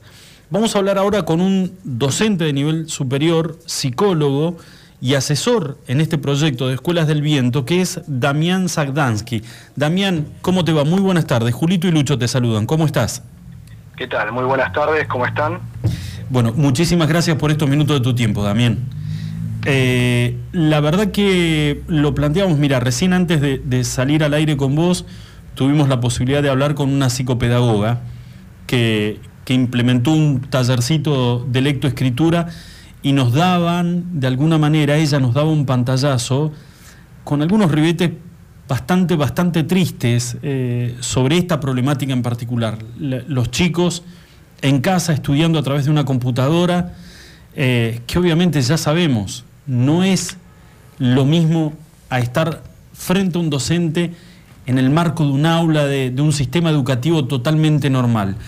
Eh, me gustaría conocer primero tu opinión, aprovechando tu profesión de, psicólogo, pero también como docente. ¿Cómo, cómo evaluás vos este año y medio eh, de, de este sistema educativo? Bueno, en principio es como vos decís, no es lo mismo, no es lo mismo, me parece que ahí estamos todos de acuerdo, ¿no? Hay, hay tantas cosas en las que a veces no, no acordamos o discutimos o tenemos distintas opiniones, pero me parece que en esta eh, estamos todos en la misma, ¿no? Eh, No es lo mismo enseñar y aprender en la virtualidad que hacerlo de manera presencial. Y además, digamos, todo lo que hemos aprendido durante este año y medio casi ya, que venimos trabajando de esta manera, es que hay un montón de cosas que la virtualidad puede aportar y puede enriquecer, pero que también tiene muchísimos límites, ¿sí? Y que no, no puede reemplazar a la presencialidad, ¿sí? La presencialidad tiene un valor eh, importantísimo que hoy reconocemos más que nunca y que hay que, hay que defenderlo a rajatabla. ¿sí? Eso creo que no, no está en discusión. El tema es cómo hacemos para eh, tener una presencialidad cuidada que no ponga en riesgo la salud de toda la comunidad. Creo que esa es la, la gran pregunta que todos nos hacemos.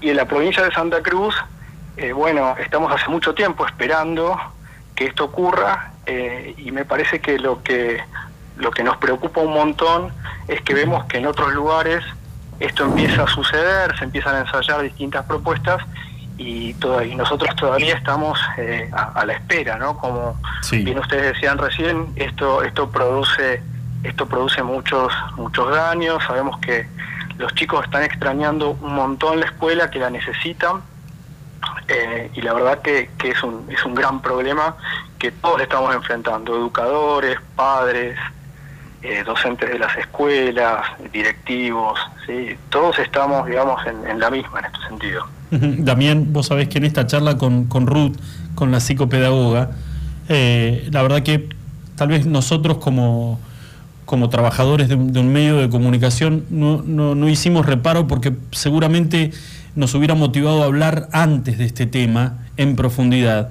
Pero ella nos decía, eh, no se olviden de algo, chicos, no todos los niños tienen la posibilidad de contar con conectividad y con dispositivos para poder conectarse y recibir una clase de manera virtual, lo cual le estamos generando un bache a ese chico y en gran mayoría, en, en muchos casos, que se alejen del ámbito educativo y después va a costar muchísimo volver a traerlos otra vez al sistema. ¿Vos crees que eh, eh, estás de acuerdo también con, con- con esta, con este pantallazo que nos pegó Ruth? Sí, sí, me parece que, que es así, que es tal cual. A ver, nosotros en nuestro sistema educativo a nivel nacional eh, tenemos muchas desigualdades, muchas desigualdades. Hemos avanzado en muchísimos aspectos en los últimos años, pero todavía hay, eh, hay cosas que, que no se han resuelto, ¿no? O sea, perdón también, sin, sin pandemia. Estamos hablando de, de muchas deficiencias, pero sin pandemia. Exactamente, a eso iba, a eso iba. Hace muchos años que el sistema educativo, digamos, presenta fuertes desigualdades, ¿sí? Donde tenemos eh, educación de una calidad para algunos y de otra calidad para otros, y eso tiene que ver con el tipo de escuela, tiene que ver con, con la zona donde vivís, tiene que ver con el acompañamiento que puede o no darte tu familia, con los recursos con los que contás. Es decir, que esta es una realidad pre-pandemia. La pandemia lo que hace es profundizar esas desigualdades. ¿Por qué? Porque los que menos tienen eh, son los que más sufren, digamos, la virtualización de la enseñanza. Porque no cuentan ni con los recursos adecuados, es decir, la, la- computadora o el celular, no cuentan con el espacio adecuado, porque quizás en, en- en las casas no tienen dónde conectarse, y por otra parte, por ahí no tienen el acompañamiento, porque la familia tiene que salir a trabajar y los chicos muchas veces solos no pueden. Ahí es donde notamos cuál es la importancia de tener a un docente al lado para acompañarte y fundamentalmente los puntos críticos. Ustedes mencionaban la lectura y la escritura. Imagínense lo que supone un proceso de, de- de aprendizaje de lectura y escritura, esos primeros años clave, hacerlos en un contexto de virtualidad. Y ni hablar los chicos de nivel secundario que se han alejado de la escuela y que ahora nos va a costar un montón hacer que vuelvan. Claro. Esto es una, una realidad que no, no, no podemos negar. Pero, no obstante, hay que reconocer, digamos, el enorme esfuerzo que estamos haciendo todos los docentes para sostener el vínculo pedagógico con los, con los chicos y las chicas, ¿sí? para, para aprender a, a planificar actividades en formato virtual, es decir, que, y las familias, porque también hablo como papá, lo que estamos haciendo para poder acompañar a, a nuestros hijos, ¿no? Eh, y sabemos que no todos tienen las mismas posibilidades. Así que sí, coincido en que, en que estamos ante, ante una gran dificultad eh, y creo que todavía no somos capaces de imaginar lo que va a ser, digamos, la vuelta. ¿sí? ¿Cómo vamos a hacer para, para recuperar los vínculos, para, para fortalecer los lazos con los chicos?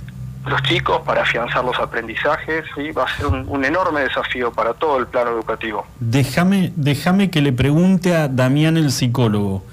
Eh, ¿Está bueno minimizar cuando decimos de que les estamos metiendo una cuota de frustración a los chicos inmensa, la gran mayoría, donde hay muchos que dicen, son chicos, se acomodan, eh, se resetean, eh, son una esponja, están en sus primeros años, pueden absorber tranquilamente. Eh, ¿Crees que minimizar es, es malísimo?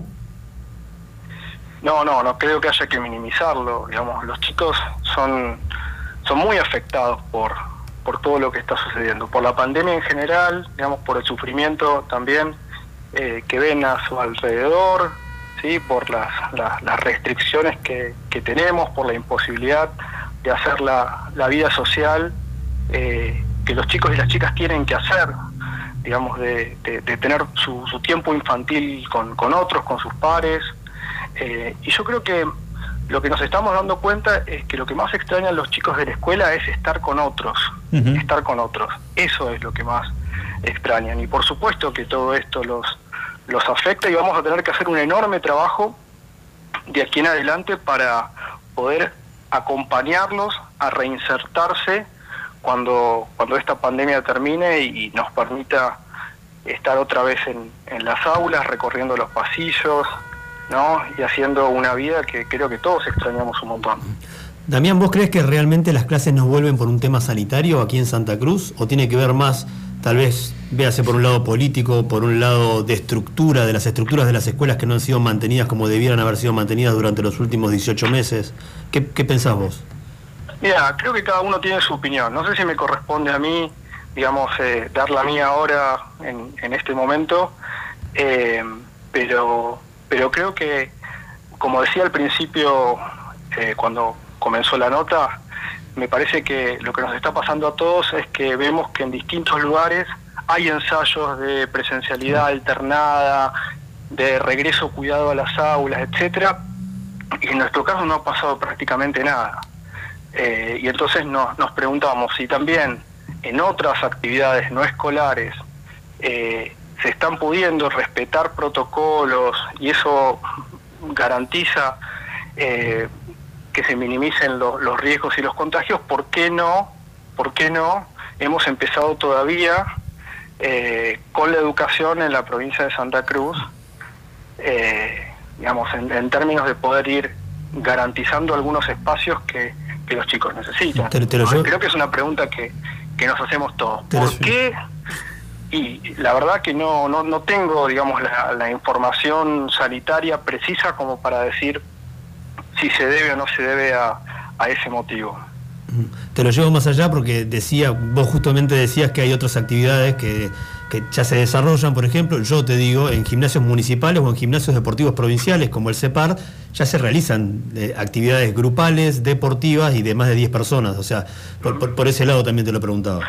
Sí, sí, eso, eso es un ejemplo clarísimo, ¿sí? Porque de- todos somos papás eh, y llevamos a nuestros chicos cuando, cuando podemos a hacer algunas actividades siguiendo los protocolos, cumpliendo con, con todo lo que se establece eh, y sabemos que se puede, sabemos que se puede. Entonces, eh, cuando vemos que, que las clases todavía no arrancan, por supuesto que, que- que nos duele y, y tenemos y tenemos ganas de que eso empiece lo antes posible, porque Sí, cuando más tarde empiece, más van a verse afectados los chicos y las chicas. Sí, ya el grado de frustración se, se expande a toda la familia, ¿entendés? A, lo- a- uno como papá, a los chicos.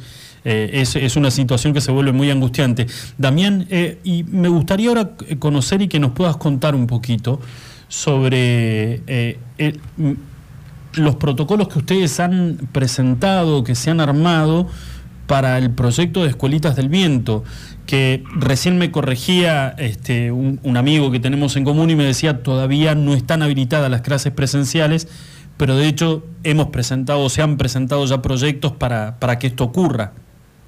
Sí, sí, las escuelas del viento hace rato que están listas para arrancar y creo que es la misma situación que muchas otras escuelas, tanto de gestión estatal como de gestión privada. Privada. ¿eh? No, no, no, no creo que sea algo eh, solamente de, de las escuelas del viento. Creo que la mayoría de las escuelas están, están listas y están esperando comenzar porque ya hemos visto, como decíamos recién, en otras actividades que, que los protocolos eh, bien implementados funcionan y eso minimiza muchísimo lo- los riesgos de contagio.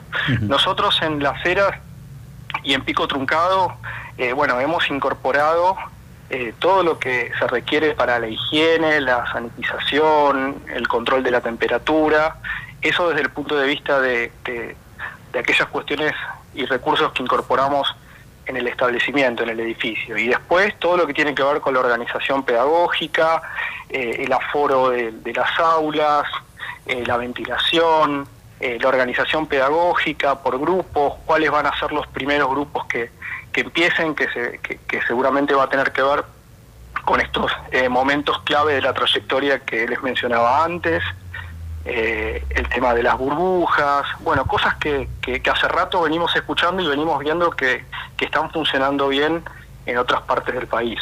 ¿Mm? Nosotros estamos listos cuando las autoridades sanitarias y educativas lo, lo dispongan, eh, nos comunicamos enseguida con cada una de las familias y estaríamos arrancando las clases presenciales de manera cuidada y, y seguramente en un principio eh, de manera alternada, es decir, eh, una parte presencial, pero no vamos a abandonar todavía la, la parte virtual eh, porque sabemos que no van a poder entrar todos los chicos al mismo tiempo a las aulas, que eso va a requerir un poquito más de tiempo. Damián, te hago la última consulta de mi parte. Mira, hoy tenía la posibilidad de dialogar con un ex presidente del Consejo Provincial de Educación y él me decía, yo no quiero hablar, Lucho, de daño irreversible. Eh, yo creo que tenemos que empezar a instalar la, la palabra compensar. Eh, vos tenés, eh, que, se puede hacer, me dice, si involucramos a todos los sectores, eh, yo creo que podemos compensar el daño que han recibido los chicos en este año y medio de no poder este, estar en, sentaditos en un aula. ¿Vos tenés el mismo diagnóstico? ¿Crees que es posible que se puede compensar de alguna manera si se involucran todos los sectores eh, que entienden en el tema? ¿Se le puede compensar el daño a los chicos? Sí, por supuesto, por supuesto, siempre. Todos los, los educadores tenemos siempre esta mirada positiva de no bajar los brazos, de seguir para adelante, eh, de permitir que los chicos puedan crecer, aprender más, eh, reponer, recuperar.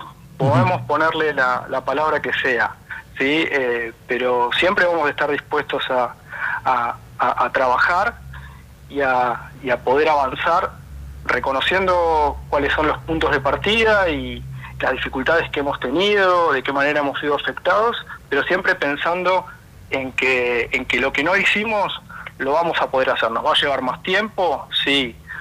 ¿Va a ser fácil? No. Eh, pero, pero lo vamos a hacer, lo vamos a hacer. Y en ese sentido me parece que, como vos decís, los distintos sectores, y en el caso de la escuela, eh, docentes, alumnos, familias, nos tenemos que poner de acuerdo y convertirnos en socios para que las cosas empiecen a, andar y, y los chicos puedan volver a vincularse con, con el aprendizaje lo antes posible. Damián, eh, te queremos agradecer. La verdad que has sido muy, muy generoso en darnos estos, estos minutos de, de tu tiempo, eh, pero para nosotros son muy válidos porque contar con la posibilidad de tener este, la opinión de un, de un profesional, que en este caso nuclea un psicólogo, con un, con un docente, eh, la verdad que es muy eh, enriquecedor para la charla y para el debate. Y la idea nuestra es instalarlo, es, eh, creemos que hay sectores que están como, como aletargados, como dormidos y que la verdad que tenemos que empezar a mirar de que, de que tenemos que poner en marcha la máquina nuevamente porque, porque los que sufren y el daño se lo están llevando nuestros hijos y la verdad que, que como papás tenemos que salir a, a defender, a defender esto. Así que ha sido una charla eh, enorme, enorme y te lo agradecemos de corazón. No, gracias a ustedes, les dejo un enorme abrazo, bueno, y a seguir cuidándose. Bueno, gracias Damián, un abrazo enorme. Eh, con quien finalizamos esta charla es con Damián eh, que es no solamente psicólogo, sino que también es, docente. Eh, en, este lunes, con estos primeros invitados, tratando de, de instalar este tema y de que tomemos conciencia, en realidad ese es el objetivo, que tomemos conciencia, no solamente los papás, eh, los docentes, quienes gobiernan la provincia, es de que el daño es muy grande eh, y que por ahí, si nosotros que contamos con cierta posibilidad para que nuestros hijos puedan estar sentados frente a una, a una computadora, palpamos de que eh, ese daño existe, no, no minimicemos y no, no miremos para el costado porque hay chicos, hay familias donde ni siquiera cuentan con un dispositivo para poder conectarse. O sea, no están recibiendo eh, clases, ni siquiera de manera virtual. Entonces tenemos que lograr de que se pongan a trabajar, de que hagan lo que tienen que hacer para que los protocolos puedan empezar a ejecutarse en cada uno de los colegios. ¿Qué opinen los pediatras? ¿Qué opine la gente del Ministerio de Salud? ¿Qué opine la gente del Consejo Provincial de Educación? ¿Qué opinen todos? Pero ya para poder llegar a un acuerdo y que los chicos vuelvan a clases. Eh, agradecemos muchísimo a quienes nos han atendido, una psicopedagoga y un psicólogo y un docente que la verdad que nos parece palabra este, calificada para, para empezar este debate y nos encantaría escuchar a los padres también. ¿eh? Bueno, recordemos, mañana 5 de la tarde, te decía yo, marcha de padres autoconvocados en la puerta de Casa de Gobierno aquí en Río Gallegos. Perfecto, ver la posibilidad y tienen los micrófonos abiertos quienes tengan este, la organización de esto, o si ha sido de manera espontánea, eh, alguien que tenga ganas de, de opinar, que quiera volcar su frustración y su preocupación ante nuestros micrófonos, bienvenido sea. Todo en beneficio de los chicos. 26 minutitos, pasadas las 6 de la tarde, hacemos una pequeña pausa. Julio está analizando cómo está jugando la Argentina en este primer tiempo ante Chile, debut del, selec- del seleccionado nacional en la Copa América. Hacemos una pausa, ya volvemos. Escúchanos online iguanradio.com.ar Laboratorios Prexa. Excelencia al servicio de tu salud. Análisis clínicos en modernas instalaciones y con equipamiento de última tecnología. Conoce nuestras sucursales en www.laboratorioprexa.com. Para más información, seguinos en Face e Instagram. Laboratorios Prexa. Excelencia al servicio de tu salud. Nuestro patio de comidas es MoMA. Todos los días disfruta de las ensaladas y del menú de como antes. Vení por los helados de Tito, las delicias de nuestro café Balcarce y las más ricas pizzas y empanadas de Franci Pepone. En MoMA encontrá la auténtica hamburguesa patagónica de búfalo. Tenemos delivery takeaway. Haz tu pedido al 02966 53 66 35. MoMA, calidad de familia. Búfalo. Alberti. La hamburguesa evolucionó y está en la Patagonia. Descubrinos en Carrefour. Más carne, más cheddar, más panceta. El medallón más grande. Una variedad increíble de novillo de 180 gramos, cordero 150 gramos y pollo crujiente. Haz tu pedido desde tu celular en nuestra tienda online www.buffaloburgers.com.ar Búfalo Carrefour. Atendemos por WhatsApp 2966 47 96 49. Búfalo Burgers, la auténtica hamburguesa de la Patagonia. Autofarma, Centro de Bienestar. Te esperamos en nuestra red de farmacias. Un centro de productos de salud, perfumería y belleza, con un autoservicio asistido. En Autofarma encontrarás las marcas más prestigiosas y los mejores laboratorios. Búscanos en Facebook www.autofarma.net.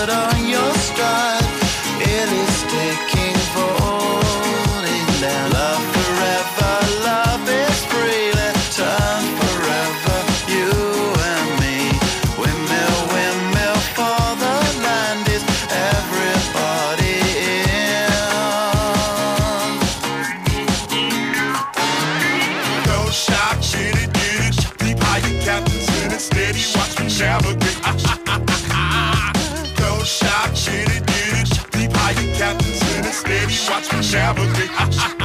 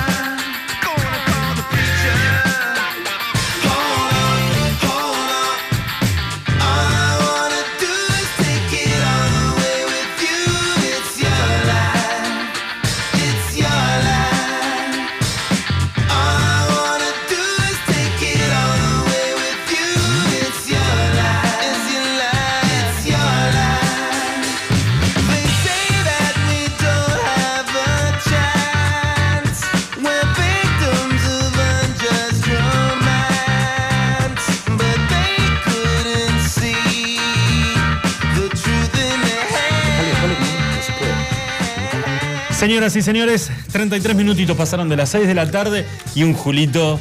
Ah, un Julito que. Pero es, es- es pura sonrisa, ¿eh? ¿Qué pasó, papu? 33 minutos. Tiro libre para Argentina, cerquita del área. ¿Quién le pega? Leo. ¿Y cómo terminó?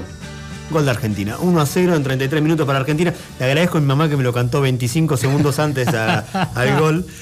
Me mandó un audio, pero ya con el solo hecho de haber mandado un audio, sabiendo que juega Argentina y que uno mira el partido, te lo dije a vos, te dije que tiene que haber sido gol de Argentina con el delay que tenemos en el celu para poder ver eh, el partido, porque no lo estamos viendo en, en un tele.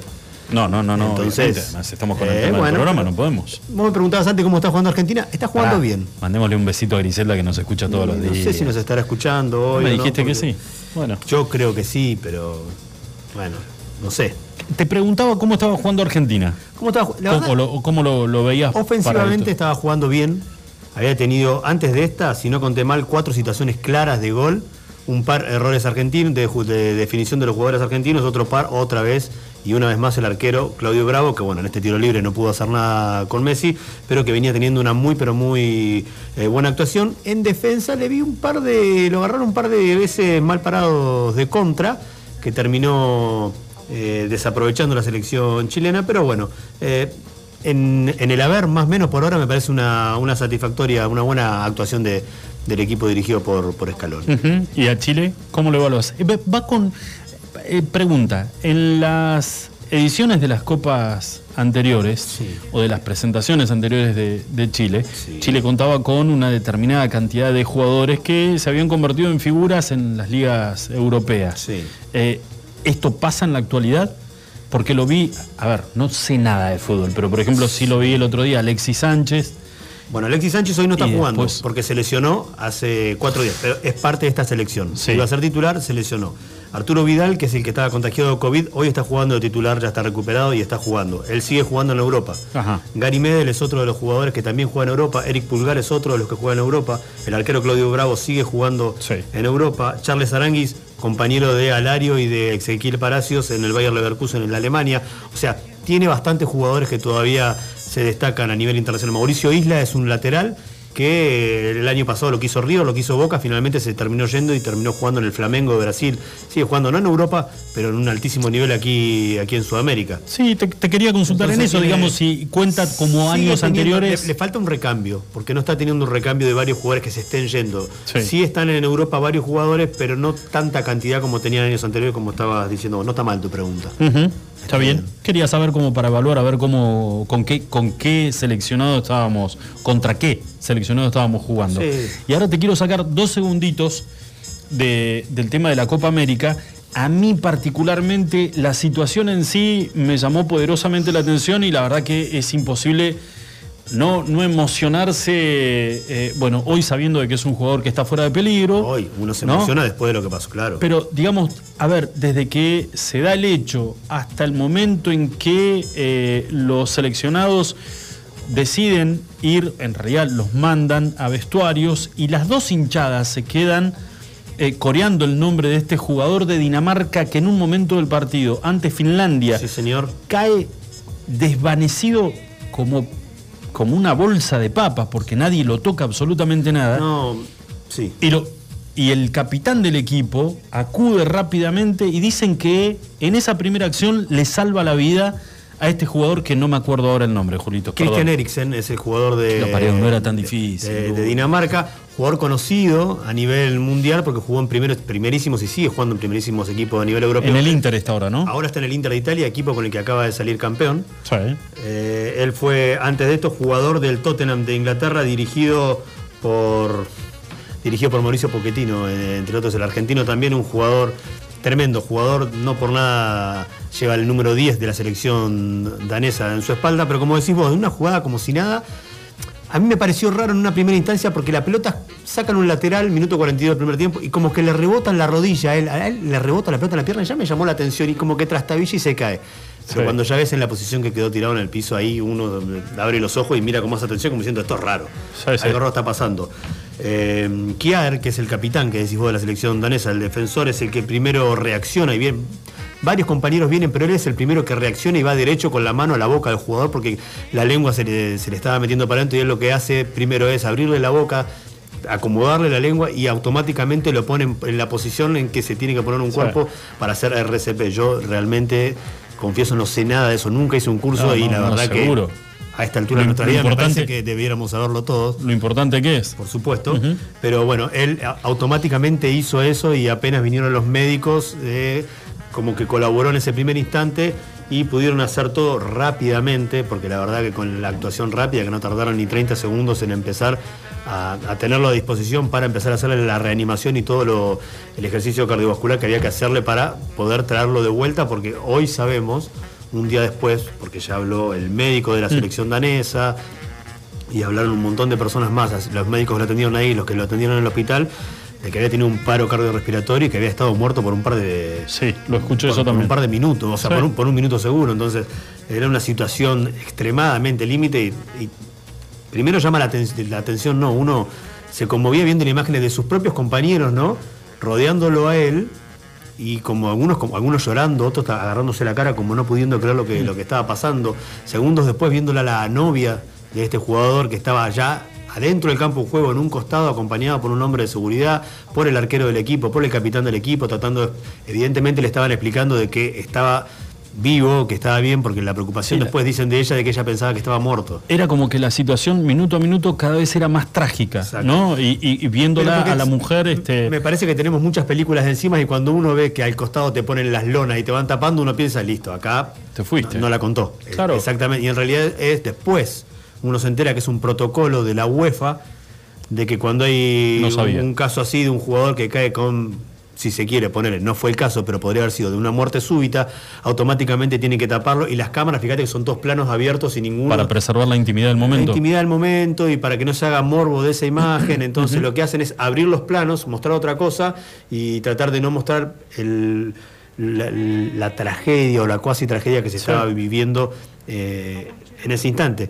Bueno, casi tragedia que por suerte no fue, que la pudo contar, que fue trasladado inmediatamente a un hospital. Apareció al instante, casi al instante, una foto ¿no? de Reuters, que es una agencia de noticias internacional, de una foto de él levantando la En la cabeza ambulancia. con los ojos abiertos, antes de ir a la ambulancia. Antes de eso. Cuando se lo estaban llevando en la camilla, lo levantan y cuando está por la mitad del campo de juego hay una foto que se le ve la cara de él, que tiene el cuello levantado, con los ojos abiertos, como para dar tranquilidad de, de que, de que estaba vivo.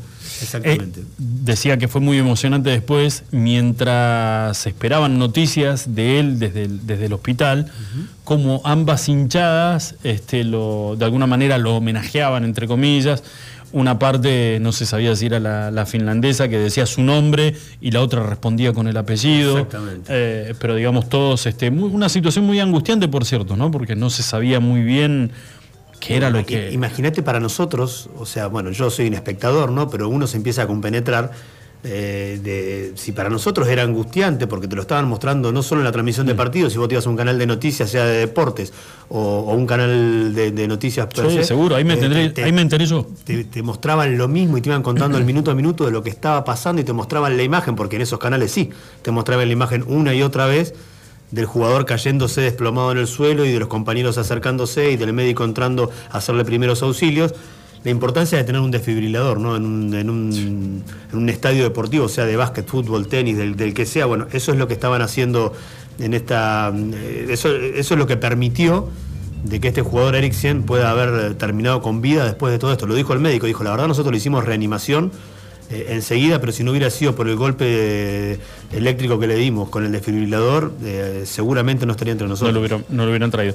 Ahora, la última pregunta sobre esto. Eh, ha jugado y juega en, en- en equipos muy importantes y de hecho es jugador del, del Inter en, en- en Italia. Eh, no, ¿No hubo ningún estudio médico que le hubiera dado alguna anomalía? ¿Se sabe algo de eso, No, Julito? Todavía, eh, de, de la previa no dijeron nada. También se preguntaban si ya había tenido COVID o no, como para empezar a descartar o ver qué secuela podría haber Sí. traído eh, este virus.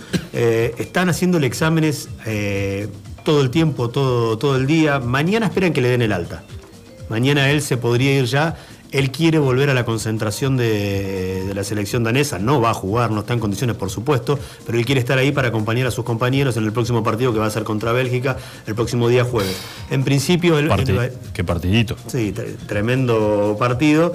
Eh, el tema es que eh, le están haciendo exámenes y todavía no tienen, o por lo menos no dijeron, un- un- unos primeros datos de qué es lo que le habría causado este paro cardiorrespiratorio y esta caída en pleno campo de juego. En la previa no tenía ningún. Nada, que haga, nada que haga pensar que le puede haber pasado algo semejante, por, por eso es la sorpresa de lo que tienen. Lo cierto es que él está consciente, él está de buen humor, ya ha hablado con videollamada con sus compañeros. En un principio se dijo de que él les pidió a sus compañeros de que, de que fueran y que terminen de jugar, porque recordemos el partido se suspendió Claro. a las 2 menos cuarto de la tarde y 3 y media de la tarde el partido se volvió, se reanudó y se terminó jugando. Partido que finalmente Dinamarca termina perdiendo con Finlandia, un partido histórico por todo lo que pasó dentro del campo de juego con esta situación de Christian Eriksen y además porque era el primer partido de Finlandia en una Eurocopa y encima ganándolo por, por 1-0 eh, con esta particularidad. Pero después en la mañana de hoy se supo un comunicado de la, de, la, Federación Danesa diciendo de que no es que los jugadores pidieron jugar, sino que la UEFA le dijo o lo jugamos ahora o se juega mañana a las 12 y media del mediodía. Elijan ustedes. Entonces como que lo pusieron entre la espada y la pared. ¿Y qué diferencia tiene jugar mañana jugarlo hoy? Juguémoslo hoy, dije- dijeron ellos. Entonces, la primera versión que circuló fue los jugadores jugaron o accedieron a jugar este partido eh, por pedido de su capitán, de su capitán no, de su jugador emblema, que es Eriksen, y esto no fue así. Les dijeron, no se juega hoy o se juega mañana. Ustedes deciden cuándo se quiere jugar. Ellos accedieron a jugarlo ese mismo día, un rato después, sabiendo ya, eso sí, de que el compañero estaba bien. Él les hizo una videollamada ya desde la clínica antes de que vuelvan a reanudar el partido, entonces los dejó un poco más tranquilos. Pero el shock de haberlo visto tirado en el piso, prácticamente muerto, en No, la sí, situación que estaba, me parece que es muy difícil de sacársela de la cabeza, no solo ese día, sino me da, me da la sensación que por un largo tiempo. Seguro. Bueno, 45 minutitos pasaron de las 6 de la tarde. Argentina sigue ganando, ¿no es cierto? 1 a 0 ante Chile. Sí, señor, 1 a 0 por terminar el primer tiempo. En su debut en la Copa América. Hacemos una pequeña pausa, cortita, y cuando volvemos en el último bloque del programa del día de hoy. iguanradio.com.ar Laboratorios Prexa. Excelencia al servicio de tu salud. Análisis clínicos en modernas instalaciones y con equipamiento de última tecnología. Conoce nuestras sucursales en www.laboratorioprexa.com. Para más información, seguinos en Face e Instagram. Laboratorios Prexa. Excelencia al servicio de tu salud. Nuestro patio de comidas es MoMA. Todos los días disfruta de las ensaladas y del menú de como antes. Vení por los helados de Tito, las delicias de nuestro café Balcarce y las más ricas pizzas y empanadas de Franci Pepone. En MoMA encontrá la auténtica hamburguesa patagónica de búfalo. Tenemos delivery takeaway. Haz tu pedido al 02966 53 66 35. MoMA, calidad de familia. Búfalo Burgers. La hamburguesa evolucionó y está en la Patagonia. Descubrinos en Carrefour. Más carne, más cheddar, más panceta. El medallón más grande. Una variedad increíble de novillo de 180 gramos, cordero 150 gramos y pollo crujiente. Haz tu pedido desde tu celular en nuestra tienda online www.buffaloburgers.com.ar Búfalo Carrefour. Atendemos por WhatsApp 2966 47 96 49. Búfalo Burgers, la auténtica hamburguesa de la Patagonia. Autofarma, Centro de Bienestar. Te esperamos en nuestra red de farmacias. Un centro de productos de salud, perfumería y belleza, con un autoservicio asistido. En Autofarma encontrarás las marcas más prestigiosas y los mejores laboratorios. Búscanos en Facebook www.autofarma.net.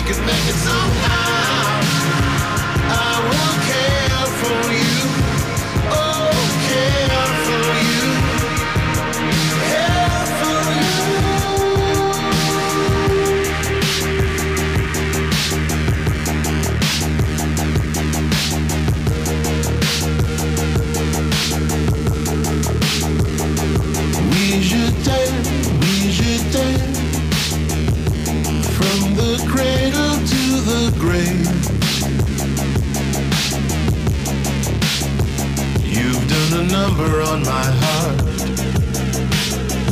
And things will never be the same. Freeze a frame, freeze a frame. From a fever dream of days. We learn the secret of a kiss and how it melts away all pain.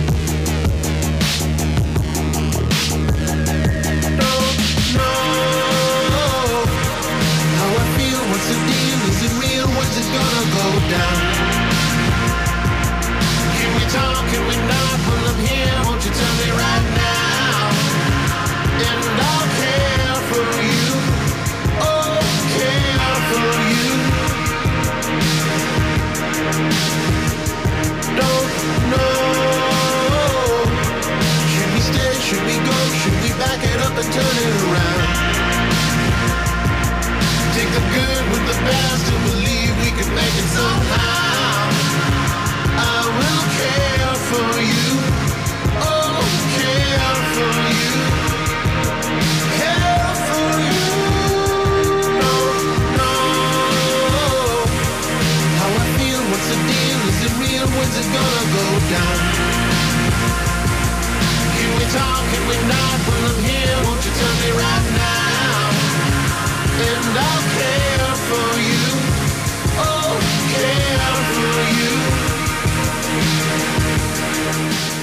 Muy bien, señores, nueve minutitos nada más para las 7 de la tarde en la República Argentina y hay un, viste que se reúne cada, en realidad no, tengo muy bien este, la, cada cuántos, ¿Querés que arranquemos de vuelta al bloque no? cada, cada cuántos días o cada cuántas semanas o cada cuántos meses hay una reunión de la Organización de las Naciones Unidas. Ah, mira. Pero este, acaban de emitir un comunicado donde alertan desde la ONU que China utiliza las minorías étnicas para el tráfico de órganos. Como le gusta joderlo a los chinos, ¿eh? Vos sabés que ahora los chinos ya los agarramos para cualquier... Todo es culpa de los chinos. Todo es China. Todo es China. Está bien, ponele. ¿Qué tipo se de órgano? Se mandaron esta cagadita, eh, chiquitita, lo del tema del COVID. Pero no por eso le tenemos que echar la culpa de todo tampoco, ¿viste? Todo- Además, anda a controlarlo. ¿Cómo haces para ir a, a controlar a los chinos a ver si es verdad o no? Son, dame, la, dame la población estimativa de, de China. 1.500 millones de habitantes. Olvídate. 1.300. 1.300. 1.300 millones de habitantes. Vos sabés que me da exactamente lo mismo, 1.300 o Son 1.500. dos- son dos- 200 millones de- 200 palos de chinos, no, la verdad que no. Son cinco argentinas de diferencia, pero bueno. Está bien, pero ¿sabes cuál es el problema, no? Son todos iguales. Todos iguales. Entonces viajás a un lugar y vos decís, pues si este lo vi, este estaba allá en el aeropuerto donde me subí al avión. Es la Matrix, decís ¿Cómo vos. mierda hiciste? ¿Cómo- ¿Cómo haces? Eh, pst, chino. Eh, son todos iguales. Pero esto de. eh, Ahora es grave que la ONU denuncie eh, esto. y pero por eso te digo, ¿por qué no se dejan de joder con. con- porque además el chino está complicado mucho. ¿Y Argentina qué hizo? Preguntó, ¿qué dijo Venezuela? Dijo Argentina. ¿Argentina firmó? el- entonces recién ahí iba a dar su, su posición o nada que ver? No, no, te- eh, lo único, este, espero que le hayan sacado el teléfono y que Alberto no quiera opinar sobre el tema del tráfico de órganos este, que impulsa, No, porque empiezan los memes. que ahora, impulsa los- China. Los chinos. Ay, Dios mío, lo único que nos falta, tener quilombo con los chinos. Pero, este, digo, uno está acostumbrado a que el chino un- utilice a- al máximo el raciocinio, medita. Mm. Es, es- el chino es un tipo que, que- que toma aire antes de, de- que respira profundamente antes, antes de, de- de tomar una o de ejecutar una decisión. Pero digo, le, se- seguimos tirando el bigote, en algún momento el chino se va a calentar. No, Y es- esto el, el chino es medio lampiño. ¿Es lampiño? No- hay alguno, viste, que se lo deja como el señor Miyagi, pero Tirale, se tirale dejaba lo- el candadito. Pero para mí, Vos que sos un catador de bulto, tirale el, tirale el bulto, qué sé yo. No sé, lo que vos quieras tirarle al chino. Pero yo lo que te digo es que eso depende del jogging que use. le estamos. Si es Benetton, le va a quedar muy abultado. Eh, che, seis, seis minutitos nada ¿Puedes más para Porque me a ver el segundo tiempo. No, no, Te- no, ya voy a blanquear así. Ya está. Eh, ¿Terminó el primer tiempo? Sí. ¿Cómo lo viste? Muy bien. bien. ¿Hasta No, ahora bien? La verdad que sí, bastante conforme. Un parte dije, agarraron un par de veces de contra, Chile esperando demasiado, Argentina atacando. La última consulta, y no quiero ser pájaro, pájaro de mal abuelo, pero por lo menos cuando veo los últimos partidos de Argentina es arrancamos un primer tiempo bien y en el segundo es como que nos pasamos a gas. ¿No? Es como que se nos venimos para abajo. Es cierto, es cierto, suele pasar. A veces que, no te digo que se confía, pero eh, se deja estar un poquito. Lo cierto es que con- eh, eso pasó con Colombia, por así decirlo, pero fue en Colombia, el partido en Barranquilla, calor, más de 30 grados, muchísima humedad. Entonces, eso pudo haber influido en el estado físico de, lo- de los jugadores argentinos. En esto no lo veo tan así. Pero tranquilamente podría pasar. En equipo de Scaloni puede pasar cualquier cosa. Todavía no tiene una identidad muy marcada, entonces no voy a decir que no. ¿Para qué voy a decir que no? Sí, sí, dijo un conocido filósofo. Muy bien, señores, eh, con esto nos vamos. Vamos a ver el segundo tiempo a, a casa. Cinco minutitos nada más para las 7 de la tarde. Yo me despido y me voy a ir con una ilusión. En realidad, dos ilusiones para el programa de mañana. Sí. Que nos dé una entrevista a algún funcionario del Consejo Provincial de Educación Bien. y que algún papá que esté realmente interesado por esta problemática mañana este, nos dé la posibilidad de estar comunicados y que nos cuente cómo están viviendo en casa, en casa, este que es un grave problema. Los chicos sin ir a las aulas. Llegás a meter dos de dos y. Bueno, y no, y no sé. déjamelo, déjame que, de- déjame que te demuestre. Déjame ilusionarme, déjame ilusionarme. Señores, excelente programa el de hoy. Seba, gracias por todo. Julito, nos vamos a ver el segundo tiempo. Obvio. Nos despedimos, nos encontramos mañana como todos los días a partir de las 5 de la tarde. Buen día para todos. Chau, chau.